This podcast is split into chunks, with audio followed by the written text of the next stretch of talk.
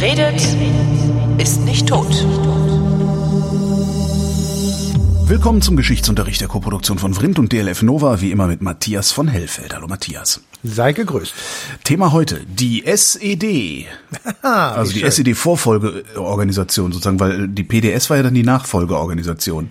Ja. Fällt mir so gerade so ein, dass das, das, das gibt Leute, die machen das heute noch, ne? 30 Jahre danach sagen die immer, das ist die Nachfolgeorganisation der SED. Ja, klar. Wenn wir so lange die CDU als Nachfolgeorganisation der NSDAP bezeichnen, Nein, des Zentrums, des los. Zentrums, des Zentrums, Des nicht der Zentrums. NSDAP. So, Ja, aber, wir zu, ähm, zurück zur SED. Genau. Das, äh, ähm, äh, wann, wann, wann, wann fing die an? Ja, das ist, das ist eine sehr gute Reines Frage. DDR-Kind, ne? Das ist ein reines DDR-Kind. Ehr- Ehrlich gesagt, es ist ein Ostzonenkind. ähm, und das jetzt wirklich wertfrei Zeiten, ja. gesagt. Ähm, weil damals hieß es tatsächlich Ostzone, Westzone und so weiter. Das war äh, äh, vollkommen klar. Die Ostzone war unter dem Kommando der Sowjetunion und die Sowjetunion wollte ähm, in der DDR der späteren und natürlich auch in anderen äh, osteuropäischen Ländern Einparteienstaaten organisieren. So nämlich wie auch in der UdSSR mit der KPDSU und mit einem starken Mann an der Spitze dieser Partei, der sozusagen die Partei lenkt, damit die Gesellschaft ähm, ich sag mal, an der Leine hat, aber eben auch die Regierung leitet. Und insofern ist dann alles aus einem Guss, wenn man es mal positiv sieht. War, Und ähm, nun hatten sie in der DDR der späteren das Problem, dass sich kurz nach dem Krieg alle Parteien wieder gegründet haben, die während der Nazizeit verboten waren. Dazu gehörte natürlich die SPD, dazu gehörte aber eben auch die KPD und dazu gehörten natürlich auch CDU und FDP. Und ähm, die wollten aber eben nicht sowas haben, wie wir in der Westzone dann hatten, mit unterschiedlichen Parteien, mit Koalitionsnotwendigkeiten, mit Absprachen, mit Politiken, äh, mit politischen Diskussionen, die eben aus Pro und Contra bestehen, äh, sondern sie wollten eine Einheitspartei haben und haben dazu ähm, die Idee erfunden und erkoren, die Kommunisten und die Sozialdemokraten äh, zusammen in eine Einheitspartei, also die Sozialistische Einheitspartei Deutschlands zu packen, die dann ähm, ich sag mal, so eine Art äh, KPDSU im, im Miniaturformat äh, sein sollte. war denen damals eigentlich nicht klar, dass sie damit die Basis für eine Diktatur legen? Oder war es ihnen egal? Ähm, da- Oder das ist wollten die sie eine Frage, Diktatur? Ja, das ist die Frage, die äh, man nur stellen kann 70 Jahre später. Weil als die das damals gemacht haben, ähm, waren sie davon überzeugt, dass das sozusagen der alte, der alternative Weg ist, der andere Weg zu dem, der in den Nationalsozialismus geführt hat. Und das, die, die haben es zunächst einmal natürlich auch gemacht, um zu unterdrücken oder um sich selbst an die Spitze zu stellen. Also Walter Ulbricht zum Beispiel war natürlich daran interessiert, jener zu sein, der also da was zu sagen hat. Ähm, aber sie haben es jetzt nicht vor- vordergründig gemacht, um eine Diktatur aufzubauen, weil sie ja auch nicht von der Sowjetunion gesagt haben, dass es eine Diktatur ist. Aber sie haben ja im Dritten Reich gesehen, dass es eine Diktatur ist und die Organisation, also ein, ein Mann an der Spitze und nur eine Partei, das ist ja, Das sagst du heute. Ja. Das sagst du heute zu Recht. Aber damals haben sie das anders gesehen. Ah. Sie haben das, was da, man darf es nicht betrachten nach dem, was bei rausgekommen ist, sondern man muss betrachten, wie haben die die haben 1946 es das gemacht. gemeint, ja. Und es gab auch Sozialdemokraten, selbst wenn man das jetzt nicht glauben mag, die gesagt haben, ja, das ist richtig. Die Einheit der Arbeiterklasse ist richtig. Und dazu muss man dann doch wieder ein kleines Stückchen zurückgehen und einfach mal sich vor Augen halten, wie diese beiden Parteien sozusagen miteinander gerungen haben. Und ich beginne, diesen, das ist ein ganz, ganz kleiner Miniaturrückblick. Im Jahr 1914, da beginnt nämlich der Erste Weltkrieg und ähm, es hat ähm, direkt am Anfang äh, im August und dann nochmal im Dezember einen kaiserlichen Antrag gegeben von Wilhelm II. Äh, Kriegskredite zu bewilligen. Und diese Kriegskredite waren natürlich massiv notwendig, um den Krieg überhaupt zu führen. Und äh, die, der erste Kredit wurde mit Einheitsmeinung von der SPD zugestimmt. Niemand war dagegen. Aber es hat in der Fraktion eine Probeabstimmung gegeben. Und da gab es von 100 Abgeordneten, die die SPD 1914 in den Reichstag stellte, 14 Nein-Stimmen. Die haben sich dann, diese 14 Leute haben sich dann unter Fraktionszwang nehmen lassen und haben gesagt, äh, okay, bei der richtigen Abstimmung stimmen wir mit der Mehrheit. Im Dezember des gleichen Jahres 1914 steht Karl Liebknecht im Reichstag auf und sagt, ich stimme nicht für diese Kriegskredite und ähm, löst damit etwas aus, das letzten Endes dazu geführt hat, dass zwei, drei Jahre später die unabhängigen Sozialdemokraten entstehen, die berühmte ah, USPD. Ah. Und diese USPD ist im Grunde genommen eine Linksabweichung der Mehrheitssozialdemokraten, die dann auch aus der Partei rausgeschmissen wurden und die immer gegen alle Kriegshandlungen und Kriegskredite gestimmt haben, solange es noch notwendig war, also bis Ende 1918. Ähm, Ende 1918 kommt zu diesen USPD-Leuten ein Teil dazu, der sehr berühmt geworden ist, nämlich der Spartakusbund. Ähm, der Spartakusbund ist eine ja, ähm, links, äh, links, links Abweichung sozusagen der Sozialdemokraten. Haben wir auch alle schon Sendungen drüber gemacht, ne? Muss ich mal genau, da ist, da ist also schreibe ich schön in die Shownotes, genau. Genau, da ist ähm, Rosa Luxemburg bei, da ist äh, äh, Karl Liebknecht natürlich dabei und ein Teil dieser Leute gründen am 1.1.1919 die KPD. Mhm. So, und äh, damit ähm, muss man Folgendes äh, festhalten. Zwei wichtige Punkte sind das. Erstens mal, die SPD häutet sich zum ersten Mal. Wenn wir diesen Prozess der Häutung äh, durch die Geschichte der Sozialdemokratie nachverfolgen, dann wird das noch viermal passieren. Ja bis zum heutigen Tage, wo sie in den Umfragen bei etwa 17 Prozent liegen. Exkurs. Ähm, Denkst du, es ist möglich, dass die SPD sich nochmal häutet oder ist das jetzt der Kern sozusagen, was wir da sehen? Ähm, das kann ich dir nicht sagen. Ich, das weiß ich nicht. Es gibt eine gewisse äh, Sturheit innerhalb der SPD an einmal getroffenen Entscheidungen festzuhalten. Und eine mhm. davon, das geht, wir können das nicht im Ganzen machen, weil das ist natürlich eine große Geschichte, diese SPD, deswegen ja. packen wir das hier nicht alles rein. Aber eine von diesen Grundsatzentscheidungen wurde mit den drei Programmen, äh, die am Ende des 19. und Anfang des 20. Jahrhunderts ähm, äh, aufgesetzt wurden, betoniert. Ja. Nämlich, wir sagen der Revolution Nein. Wir sind eine staatstragende Partei. Wir werden keine Revolution machen. Wir, wir, wir gehen nicht mit Marx auf die sozusagen unabwendbare proletarische Revolution. Ja. Wir, wir lehnen die Diktatur des Proletariats ab, aber wir sind trotzdem Marxisten. Mhm. Ja, das waren sie bis 1959, bis zum Godesberger Programm. So, und dieser, dieser Spagat hat dazu geführt, dass eben 1917 äh, die USPD und 1919 die KPD links von der SPD Parteien gegründet haben, die bei Wahlen durchaus schmerzhafte Verluste herbeigeführt haben. Also ich will mal zwei Wahlen am Anfang des, ähm, äh, des der Weimarer Republik sagen. Da war äh, die SPD staatstragend mit 37 Prozent. Die USPD hatte irgendwie lächerliche sechs oder sieben. Bei der nächsten Wahl, die war etwas ein Jahr später ungefähr, ähm, kommt die USPD auf 17 und die SPD auf 22. Das heißt, genau diese Differenz ist letztendlich zu Lasten der SPD gegangen. Hatte natürlich auch noch viele andere Gründe, aber egal, es ist zu Lasten der SPD gegangen.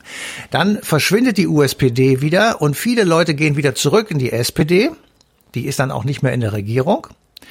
Andere gehen zur KPD. Und man kann an den Wahlergebnissen der Weimarer Republik sehr schön ablesen, dass die SPD allmählich, ich sag mal, aus der äh, wirklich tragenden Fraktionen des Reichstages eher so in die Mitte rückt, währenddessen an der linken Seite die KPD hochkommt.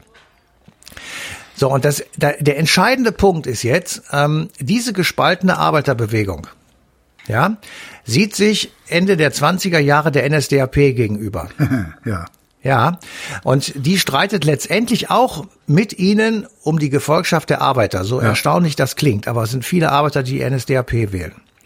So, und wenn man jetzt sich die Wahlergebnisse anschaut, dann hätten SPD und KPD im Reichstag 1933 37,3 Prozent der Sitze gehabt. Mhm. Die NSDAP hatte aber nur 33. ja. So, mhm. ja, jetzt, jetzt kann man sich ja vorstellen, dass es da auch schon viele Leute gegeben haben dürfte, die gesagt haben, warum gehen wir nicht zusammen mit denen? Dann Weil die SPD die, sowas grundsätzlich nicht macht. Ne? Eben, dann ja. könnten wir diesen Typen verhindern. Es ja. hat es bestimmt gegeben, aber sie haben es eben nicht gemacht. Und mhm. daraus, und das hat natürlich auch was damit zu tun, dass äh, am Ende der Weimarer Republik ähm, die Sozialdemokraten in den Augen der Kommunisten Sozialfaschisten waren. Und ja. die Sozialdemokraten in Form des späteren Vorsitzenden äh, Kurt Schumacher rot lackierte Nationalsozialisten. Mhm. So, und mit, äh, mit solchen Anschuldigungen kann man natürlich schlecht. Ja, du meinst, mal, die, die KPD waren rot lackierte Sozial, äh, Nationalsozialisten. Ja. ja. Ähm, hab, was habe ich gesagt? Äh, SPD, also du hast zweimal SPD, aber ist egal. die KPD. Ja, ja. So, und ähm, das hat dazu geführt, dass beide nichts bekommen haben. Beide saßen letzten Endes im Gefängnis, beide Parteien wurden verboten. Viele von denen, die sich in der Weimarer Republik bekämpft haben, bis aufs Messer, haben sich dann in Moskau wiedergefunden. Mhm. Die Geschichte zwischen äh, Walter Ulbricht und Herbert Wehner ist sehr schön nachzulesen. Da kann man das, das ist so, an diesen beiden Figuren kann man das gut, ähm, gut sehen. Ähm, Beide leiden unter den stalinistischen Säuberungen in Moskau. Es gibt zwei, dreihundert Erschießungen von KPD-Funktionären in Moskau, von deutschen KPD-Funktionären. Das ist wirklich ähm, echt äh, eine ganz, ganz schwierige, ein ganz schwieriges Kapitel, mit dem sich die Kommunisten rumzuschlagen hatten. Und trotzdem ist Ulbricht äh, den treu geblieben. Ja, das ist ja das Problem. Du, du bist im Grunde genommen, die wussten, eigentlich wussten sie schon 1946, was Stalin äh, für ein Typ ist, aber sie haben eben gesagt, die noch größere Bedrohung sind die Faschisten und um ja. die zu bekämpfen, musst du sowas tun, was Stalin eben gemacht hat. Äh, und die hielten dann für sich zugute, und das müssen sie auch, das können sie auch. Die KPD hat das Nationalkomitee Freies Deutschland gegründet mit Offizieren, die im Widerstand gegen Hitler waren. Es gab viele von ihnen mit beeinflusste Widerstandszellen, zum Beispiel die Rote Kapelle. Ähm, die SPD war im Exil in Prag bis 1938 mhm. und hat versucht über eben eine softere Methode, sage ich jetzt mal in Anführungsstrichen, nämlich die SOPAD-Berichte, also die Berichte aus Deutschland über die soziale Lage. Die kann man heute noch im Kleindruck nachlesen. Die sind wirklich erstaunlich. Da wird also ziemlich genau geschildert, was in Deutschland los ist. Ähm, also jeder versucht auf seine Weise, ähm, ich sag mal, ähm, unterschiedlich dagegen zu, ag zu agieren, aber sie tun es eben nicht gemeinsam. Mhm. Ähm, und damit ist es äh, auch 1946 natürlich schwierig, äh, aus diesen beiden Parteien eins zu machen, weil eben viele Leute diese Erfahrung hatten. Ja. So, und jetzt stehst du vor den Trümmern des Zweiten Weltkrieges, vor dem, vor dem absoluten moralischen Elend, ähm, äh, das hinter den Nazis sozusagen herkommt und sagst, was willst, was machst du jetzt? Du, du stehst unter dem Einfluss der Sowjetunion, du stehst unter dem Einfluss Stalins, äh, du hast die Rote Armee im, äh, vor der Haustür und äh, du kriegst den Auftrag, eine Einheitspartei zu gründen und einen neuen Staat aufzubauen, bei dem du dann selbst die Führungsposition inne hast. Mhm. Und das hat natürlich auch den einen oder anderen Sozialdemokraten dazu gebracht, Leute, jetzt lasst uns eine Lehre aus der Geschichte ziehen und sagen, ähm, wir bringen jetzt diese Arbeiterbewegung wieder zusammen in eine Partei und sind damit ein Fundament und eine Basis gegen einen möglicherweise wieder aufkommenden Faschismus in unserem Land. Okay. Ja, so, so, rum, so rum ergibt es Sinn, ja. Genau. Ja. Und äh, so rum muss man es auch sehen und man kann nicht sagen, hinterher steht dann der Honecker 1989, überlegt doch. Und das, das ja. ist, äh, das ist das Dramatische sozusagen, was dann daraus geworden ist. Das ist ja auch das Dramatische, was die DDR uns hinterlassen hat. Ja, dass äh, die, dieser Versuch, der ja auf dem Papier ganz großartig aussieht, ja. ähm, so in die Hose gegangen ist, dass du ihn nie wieder wirst wagen können, jedenfalls nicht in unser beider Lebzeiten, sondern das, ähm, das ist einfach ja, das ist total diskreditiert, ja. So ist es. Ja, ja, ja, ja. So, das heißt also 46 ähm, hast du dann äh, die berühmte SED und ähm, du hast Hauptfiguren natürlich klar. Das ist Stalin, ähm, das sind ähm, Grotewohl und Pieck und im Hintergrund auch schon Ulbricht und ganz im Hintergrund auch schon Honecker. Also du hast im Grunde genommen die Strukturen, die dann später sich durchsetzen. Ähm, äh, ich sag mal. Äh, schon eindeutig da. Und du hast das gleiche Prinzip in den anderen Staaten des Ostblocks. Also 1948 wird die polnische Vereinigte Arbeiterpartei gegründet. 1948 wird die tschechoslowakische kommunistische Partei gegründet. 1949 wird die Partei der ungarischen Werktätigen gegründet. Das sind alles im Grunde genommen die gleichen äh, Prozesse, die da stattgefunden haben. Also Verbot alternativer Parteien, Versuch, alle, die sozusagen jetzt rausfliegen, zu umarmen und in die neue Partei reinzutun und Personen an die Führungsstelle zu setzen, wie zum Beispiel Wilhelm Pieck von der KPD, das ist einer von denen, der eigentlich bei der SPD war, 1914, dann in die USPD gegangen ist 1917 und dann in die KPD 1919. Also eine stabile sozialistische Biografie sozusagen. Absolut, ja. absolut. Im Übrigen ist auch stabile sozialistische äh, Biografie, das darf man auch mal so am Rande erwähnen, dass ein gewisser Herbert Frahm äh, in Lübeck im Alter von 17 Jahren einer anderen Linksabweichung der SPD, das war dann die zweite Häutung, nämlich der SAP 1931 beitritt, weil er genau diese Einheitsfront wollte. Er wollte wie die SAP insgesamt gemeinsam mit der KPD und den Gewerkschaften eine sogenannte Einheitsfront gegen die Nationalsozialisten. Der Brandt, ja? Der Willy Brandt, der später im Exil in Norwegen den Namen Willy Brandt Geil. angenommen hat. Na gut, der hat's, der hat's dann irgendwann begriffen gehabt, ne? Der hat es begriffen. Na gehabt. gut, die, die SED-Bonzen werden es auch irgendwann begriffen haben. Sie werden vor allen Dingen sehr schnell begriffen haben, dass sie sehr viel Macht haben und von der nicht viel abgeben wollen, ne? Ja, die SED-Bonzen haben am Anfang erstmal begriffen, dass sie entweder im Knast saßen, wie zum Beispiel Honecker, der hat zehn Jahre im KZ gesessen und im Gefängnis, ähm, oder eben andere wie Grote wohl, die ähm, darunter zu, unter dem Nazi-System zu leiden, also körperlich und seelisch und psychisch und physisch zu leiden Das, hatten. das muss man ja sich auch mal, also das sind ja auch so, so Gedanken, die laut zu äußern, da wirst du ja sofort äh, angeschrien für. Aber wenn man sich auch mal aus der Zeit von damals betrachtet, was diese Leute mit ihrer KZ-Erfahrung, mit ihrer Hafterfahrung, mit ihrer, ihrer Verfolgungsgeschichte und so weiter, was die auf die Beine gestellt haben dann letztendlich, die haben einen Staat gegründet.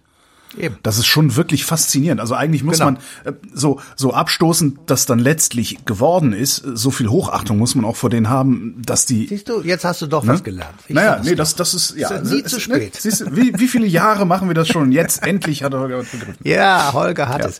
Ich will aber nochmal sagen, es gab eben auch die anderen. Das war zum Beispiel Otto Grote wohl. Der war erst in der USPD und dann wieder in der SPD. Ah, ja. ja. Also das war, der hat dann den anderen Schritt gemacht. So. Und diese beiden Figuren waren innerhalb ihrer Reihen sehr anerkannte Menschen und die schütteln sich jetzt die Hände, was dann ja auch das Symbol der SED geworden ist. Also die beiden Hände, die sich äh, schütteln, SPD und KPD, soll das symbolisieren. Und ähm, die haben am Anfang tatsächlich ähm, großes Vertrauen gehabt äh, bei den Menschen weil eben alle dachten, wir sind jetzt aus der Scheiße auferstanden, aus den Ruinen, äh, wie es in der Nationalhymne dann heißt, und äh, bauen eben jetzt ein neues Deutschland auf, wie die Zeitung hieß. Und das hat alles im Grunde genommen einen, einen Sinn. Also es hatte, äh, selbst wenn wir diesen Sinn heute nicht sehen oder ihn einfach äh, leer finden, es hatte damals eben einen Sinn und da, das muss man sozusagen äh, beurteilen.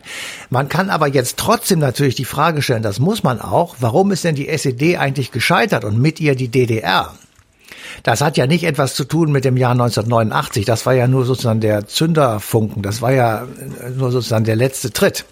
Ähm, also Sie sind, wenn ich das richtig ähm, ähm, auch in der Sendung dann nachvollzogen habe, Sie sind gescheitert an zwei äh, wesentlichen äh, Grundmustern. Einmal, es fehlte die Freiheit. Also ähm, wir müssen jetzt nicht FDP wählen, um das zu erkennen. Ohne Freiheit Ja. sind, sind Menschen unglücklich. Also ähm, und zwar wirklich unglücklich, also so, dass sie auch äh, dann irgendwann aufschreien.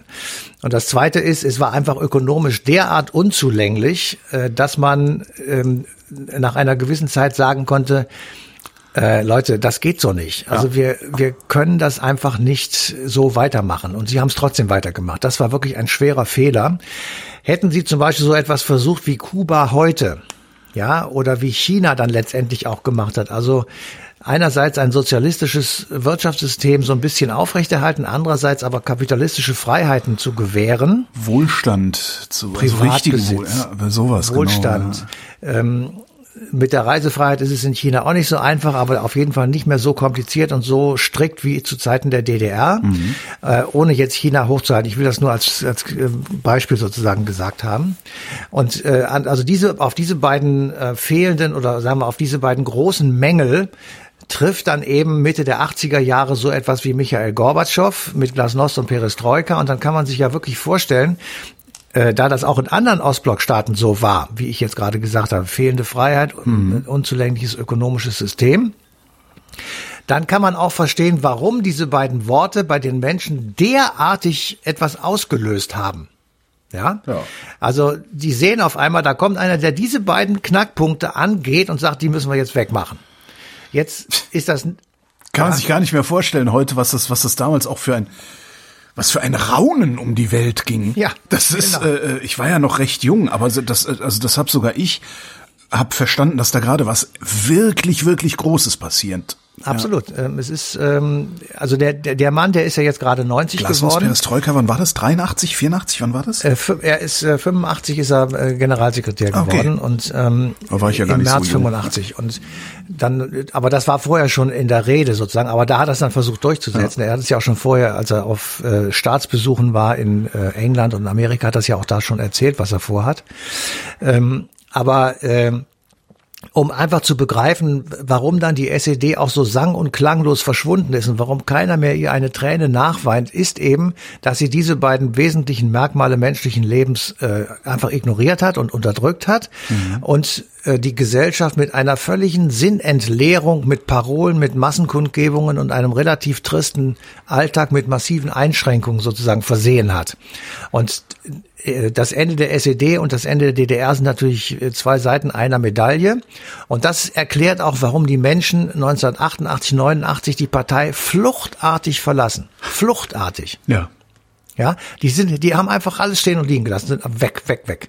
So, und das ist etwas, was eben wirklich äh, das so ein bisschen auch symbolisiert. Und da hat äh, der Deutschlandfunk, äh, der blaue Deutschlandfunk war es, glaube ich, ähm, ein Feature zugemacht im Jahr 2020.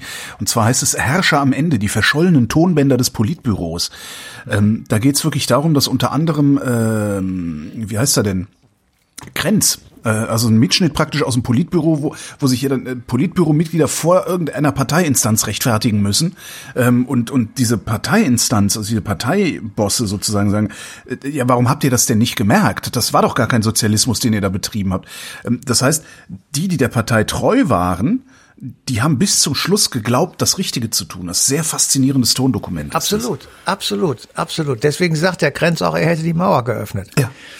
Ja, das ist, äh, das muss man einfach hinnehmen. Das ist, ähm, das ist so wie im, im, äh, im sogenannten, in Anführungsstrichen, Führerbunker in Berlin. Ja, als ja. die Russen oder die, Sowjet, die Rote Armee schon, ich weiß nicht, vier Kilometer von diesem Bunker entfernt Berlin kaputt geschossen hat, saßen da unten irgendwelche Hanseln rum, die immer noch sagten, ähm, wir, wir schaffen die Wende noch, wenn die Armee sowieso kommt und so weiter. Ja, das, mhm. äh, das sind nicht nur Durchhalteparolen, sondern das ist auch Überzeugung. Aber absolut, ja, ja, das, das ja, hört das man in diesem in diesem Mitschnitten äh, ganz extrem. Ja. Also du du hörst das und denkst dir, ihr werft gerade einem Mitglied des Politbüros irgendwas irgendwas vollkommen ja irgendeinen Fantasievorwurf, den ja. also, das ist echt abgefahren, ja. ja, ja. Und äh, äh, wie heißt er denn? Ich glaube, war das Schalk? Ich glaube Schalk Golodkowski, der dann rechtfertigt, warum er äh, zu seinem Auszug aus Wandlitz, ähm, die mussten dann ja alle irgendwann raus, das Politbüro, äh, hat er dann irgendwie, weiß nicht, 40 Bettwäschegarnituren gekauft oder sowas auf Staatskosten und rechtfertigt das halt damit, ja, was soll er denn machen, wenn er, wenn er äh, wöchentlich das wechselt, äh, das, äh, wie soll er das denn machen? Und dann sagt halt der Typ aus der aus dem Parteivorstand oder so, sagt halt auch, ja, Alter, wir sind vier Leute zu Hause, wir waschen unsere Wäsche auch selber.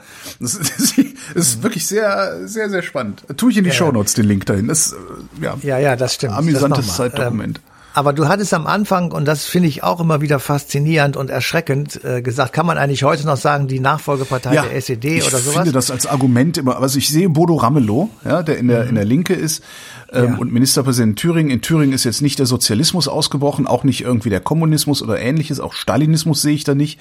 Ähm, und ja. trotzdem wird, äh, gibt es eine Szene oder eine Subkultur, die äh, auch Bodo Ramelow vorwirft, dass er die Nachfolgeorganisation der SED sei. Und ja. das finde ich irgendwie, es ist, ich finde das intellektuell so unredlich. Darum komme ja. ich dann immer mit der Nachfolgeorganisation der NSDAP, was halt genauso unredlich ist. Ja, aber das ist wirklich nicht die CDU. Das muss man. Die CDU war eine Opposition zur NSDAP. Aber egal, die gab es da ja auch noch gar nicht. Ja, aber eben. das Zentrum und Adenauer und solche Leute, die saßen im Gefängnis. Also ich will nur so zwei, drei Zahlen sagen. 1987 hatte die SED 2,3 Millionen Mitglieder. 1989 ähm, äh, sind die alle da so mehr oder weniger raus und die PDS, also die ja, ja. damals dann die Nachfolge angetreten hatte, hatte 280.000, also ungefähr 10 Prozent. Boah, das, ja? Boah. Also, also das, das, die, die, das Zahlenverhältnis höre ich gerade zum ersten Mal. Das ist ja wirklich dreckig, ey. meine Güte. Ja, ja, das Zahlen, also 10 Prozent sind sozusagen der ehemaligen SED-Mitglieder. Es, es werden auch ein paar neue in die, S, in die PDS eingetreten sein. Das kann ich dir natürlich nicht sagen, aber sie hatte im Prinzip ungefähr 10 Prozent der ehemaligen des ehemaligen Ausmaßes oder des ehemaligen Stammsatzes der SED-Mitglieder. So, ähm, das macht also einen direkten Vergleich, ist da relativ äh, schwierig. Aber heute die Linke, also wir reden jetzt von Bodo Ramelows Partei, die hat 63.000 Mitglieder. So, und wenn dann immer noch gesagt wird, also wir, wir reden von 2,3 Millionen, die also äh, sozusagen zur Verfügung standen, ja. davon sind, wenn das alles SED-Mitglieder wären, 63.000 heute noch übrig. Das ist natürlich dummes Zeug, ja. weil die Linke hat, äh, da treten junge Leute ein in großen Scharen und äh, die haben überhaupt nichts mit der SED zu tun. Und im Übrigen, jeder, der jünger ist als, sagen wir mal, 40, ja, der kann gar nichts mit der SED zu tun haben. Der ist nämlich dann Jahrgang, was haben wir jetzt heute? Kommt auch noch dazu, ja. Ja, der ist Jahrgang 81 oder sowas und was soll der mit der SED am Hut haben? Da war der sieben oder acht, als das alles zu Ende ging. Also das ist einfach dummes Zeug und das ist aber genau das und da komme ich dann zu dem eigentlichen Punkt auch meiner Sorge beziehungsweise meiner Erkenntnis. Es gehört eben auch dazu, dass solche Parteien immer denunziert werden als äh, Volksverräter, als vaterlandslose Gesellen, als keine Ahnung. Und ähm, ein Teil dieser Denunzierung ist der Rückgriff auf diese schreckliche SED, die ja. immer noch für viele Menschen wie das Wort Inflation äh, Fluchttendenzen ja. auslöst. Ja, interessanterweise, interessanterweise höre ich diesen SED-Vorwurf und Unrechts, ne, also Unrechtsregime und so, höre ich im Wesentlichen von wohlhabenden Westdeutschen ja, ja. und gar nicht so sehr von äh, Ostdeutschen, die da Opfer waren. Das ist auch ein ganz interessanter äh, ja. Effekt. Ähm, also ich, ich, ich, wie gesagt, ich will es nochmal einmal sagen, ich möchte nicht irgendeiner in irgendeiner Form der SED hier das Wasser reichen. Ja, Himmel, nein, also ich es war eine schreckliche Partei und ganz furchtbar. Und ähm, die PDS war äh, auch in meinen Augen nicht so wahnsinnig viel besser, weil auch sie sich als eine Art Kaderpartei verstand und so weiter. Ach, echt? Ah. Diese, dieser demokratische Zentralismus, da ist, also da kann man lange drüber diskutieren, ob das nicht auch irgendwie ganz schrecklich ist. Ähm, aber die Linke, die es heute gibt, äh, die hat sich nun wirklich geändert und die hat auch äh, mit dem, was ihre Vergangenheit möglicherweise gewesen sein könnte, nämlich die sozusagen der Link zur DDR, ähm, den hat sie so offen aufge, aufgemacht und mit ihm sich auseinandergesetzt wie kaum eine andere Partei. Also ja, die CDU, man, die FDP, also die ehemaligen Blockparteien haben sich überhaupt noch gar nicht damit auseinandergesetzt, in, was sie damals gemacht haben. Genau, ja, genau. genau. Und, ähm, das jetzt, ich weiß jetzt, welcher Kommentar gleich unten in der Kommentarspalte auf der Webseite aufschlägt, nämlich das Parteivermögen der SED. Die hätten ja. sich auflösen und neu gründen müssen, dann wären sie glaubwürdig gewesen. Ja, das Parteivermögen, da kann ich überhaupt nichts zu sagen, weil da können schon Staatsanwälte nichts zu sagen und äh, Rechercheure, die viel mehr Möglichkeiten haben als ich. Ähm, ich hoffe, es ist irgendwo gut angelegt und dient einem guten Zweck, wenn es denn überhaupt noch da ist. Aber das interessiert mich auch ein Scheißdreck. Ich habe auch eher den Verdacht, dass Schalk Golodkowski das am Tegernsee versoffen hat oder so. Ja, ist mir ja. völlig egal. Äh, das, also Geld ist nicht das Problem, sondern Geld ist, ähm, ist immer oberflächlich. Es geht tatsächlich um die Grundstruktur des Denkens. Mhm. Und da haben wir das Problem, und wir hatten es auch in der Bundesrepublik. Ich sage das jetzt wirklich noch einmal. Nach der rot-grünen Ära des verehrten Herrn Schröder. Ähm, Fischer hieß der andere. Wobei ich diese Worte in Anführungszeichen gesehen haben möchte äh, Gesetz haben möchte. Ähm, nach dieser Ära hat es sehr oft schwarze Regierungen gegeben, nämlich ausschließlich mit Angela Merkel plus FDP oder SPD. Mhm. Und es hat gleichzeitig sehr oft linke Mehrheiten gegeben, ja, ja, ja. zwischen äh, der Linken, den Grünen und der SPD. Die, die hätten regieren können ja. aus der Opposition heraus, haben sie aber nicht gemacht. Unfassbar, oder? Warum? Unglaublich. So, und das ist der gleiche Wahnsinn, der also jetzt nicht unter den gleichen äh, Umständen, das ist natürlich klar, aber es ist der gleiche Blödsinn, den sie schon am Ende der Weimarer Republik gemacht haben, wo sie auch gemeinsam hätten regieren können.